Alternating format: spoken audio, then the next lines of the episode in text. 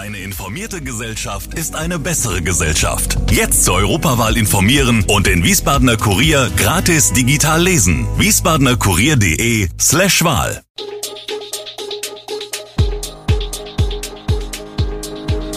Gude, unser morgendliches News Update. Das Wichtigste aus Wiesbaden für Sie im Überblick. Guten Morgen aus Wiesbaden an diesem 9. März. Mutmaßlicher IS-Kämpfer in Wiesbaden festgenommen, Attacke mit Metallstange nach Fußballspiel und Zecken immer früher aktiv. Das und mehr hören Sie heute im Podcast. Die Bundesanwaltschaft hat in Wiesbaden einen IS-Kämpfer und mutmaßlichen Anführer festnehmen lassen. Nach Angaben der Behörde haben BKA-Beamte und Bundespolizisten im Zuge der Festnahme am Mittwoch Wohnräume des Beschuldigten und Räumlichkeiten an zwei weiteren Orten durchsucht. Der Ermittlungsrichter des Bundesgerichtshofs ordnete noch am Mittwoch Untersuchungshaft an. Dem Syrer wird Mitgliedschaft in den ausländischen terroristischen Vereinigungen Afad al-Rasul-Brigaden, A, und Islamischer Staat, IS, vorgeworfen. Er soll unter anderem im Herbst 2012 in der syrischen Hauptstadt Damaskus ein terroristisches Ausbildungscamp, Katiba, gegründet haben, dem bis zu 50 Kämpfer angehörten. Der Beschuldigte habe auch einen Anschlag auf ein Gebäude der syrischen Sicherheitskräfte geplant. Das erste Minihösschen in Wiesbaden ist bezogen. Das vier Quadratmeter große Holzhaus ist Teil des Projekts Dach überm Kopf, mit dem Wohnungslosen in Wiesbaden für eine begrenzte Zeit eine Unterkunft geboten wird. Initiiert wurde das Projekt von der Wiesbadener Geschäftsfrau Bettina Weiler und der Diakonie. Ziel ist es, für die Wohnungslosen den Übergang zu einem dauerhaft festen Wohnsitz zu erleichtern. Insgesamt acht dieser Häuschen sollen in diesem Jahr entstehen. Drei sind bereits in Arbeit, das Stück kostet derzeit 12.000 Euro. Die Minihäuschen werden komplett aus Spenden finanziert. Zudem müssen geeignete Standplätze gefunden werden. Die Diakonie arbeitet dabei mit Kirchengemeinden zusammen. Das erste Minihäuschen steht nun auf dem Gelände der Lutherkirche. Das zweite wird auf dem Gelände der anglikanischen Kirche aufgestellt. Wer in einem Minihäuschen von Dach überm Kopf schläft, wird von einem Sozialarbeiter unterstützt und soll im Falle von Schwierigkeiten immer Ansprechpartner haben. Ein A-Jugendspieler des SV Frauenstein soll nach dem Montagabendspiel beim SC Kohlheck in der Schönbergstraße im Zugangsbereich der Sportanlage auf einen Kohlhecker-Spieler gewartet haben und ihm mit einer Metallstange, mutmaßlich ein Brecheisen, eine Nasenbeinfraktur zugefügt haben. Nach einer Nacht in der Klinik ist der Kohlhacker inzwischen wieder zu Hause und erholt sich von dem Zwischenfall und der Verletzung, bestätigt SCK-Trainer Michael Stilo. Der Vater des verletzten Kohlhackers soll bei den tumultartigen Szenen eine Handverletzung erlitten haben. Die Einsatzkräfte der Polizei nahmen Anzeigen auf, die Rettungskräfte waren präsent. Bessere Chancen für ökologischen Landbau in Wiesbaden und vor allem mehr biologische Vielfalt auf den städtischen Äckern, das ist die Intention eines Antrages, der im Umweltausschuss auf den Tisch kam und trotz kurzem Beschlusstext für reichlich Diskussionsstoff sorgte.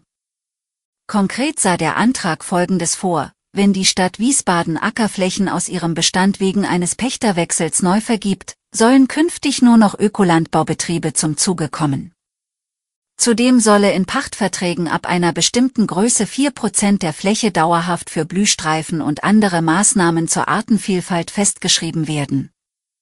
Mit dem Weg, den die Antragsteller aus dem Viererbündnis für die Erreichung des Ziels vorsahen, konnten sich Vertreter aus der Opposition und zwei Vertreter der Bauernschaft nicht anfreunden.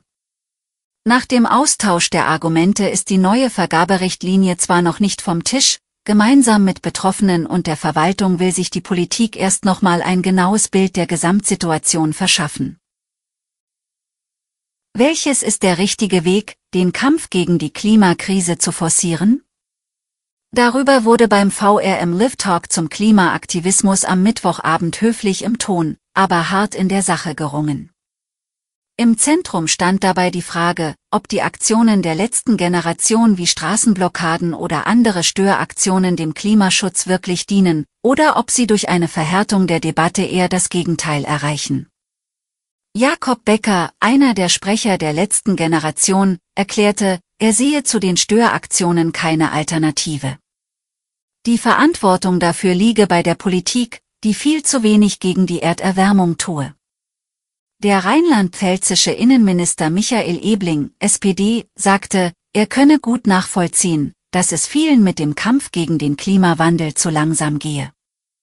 Doch dürfe das nicht dazu führen, dass man sich deshalb gegenüber anderen selbst überhöht und Gesetze bricht. Dieses Handeln müsse strafrechtliche Konsequenzen für die Akteure haben und schade überdies den Zielen der Klimaschützer, weil es von den eigentlichen Problemen ablenke. Dem widersprach die rheinland-pfälzische Bundvorsitzende Sabine Jakob. Der Klimaschutz profitiere sehr wohl von den Aktionen der letzten Generation, weil diese die Gesellschaft zwängen, sich mit den dramatischen Folgen der Erderwärmung auseinanderzusetzen. Der Mainzer Kommunikationswissenschaftler Tanjev Schulz warnte die Politik davor, die Klimaaktivisten zu kriminalisieren und wünschte sich mehr Gelassenheit auch bei dem einen oder anderen Sozialdemokraten. Wegen der wenigen Frosttage im Januar und Februar kommen in Hessen und Rheinland-Pfalz schon jetzt vermehrt Zecken vor. Zeigt das Thermometer mehr als 7 Grad an, erwachen die Parasiten aus der Winterstarre. Die Auwaldzecke beginnt schon ab 4 Grad nach Wirten zu suchen. Diese Art breitet sich insbesondere im Rhein-Main-Gebiet aus, wie der Zeckenatlas des Robert-Koch-Instituts zeigt. Vorzugsweise lebt die Auwaldzecke in lichten Waldgebieten, in Flussnähe, auf Wiesen und in Mooren. Der Mensch wird aber nur selten von ihr gestochen.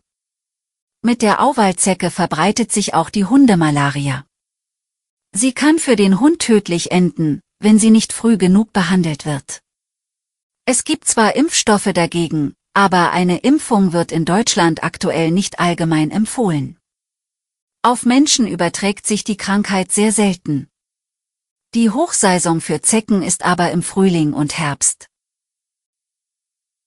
Alle Infos zu diesen Themen und noch viel mehr finden Sie stets aktuell auf www.wiesbadener-kurier.de. Gude Wiesbaden ist eine Produktion der VRM von Allgemeiner Zeitung, Wiesbadener Kurier, Echo Online und Mittelhessen.de.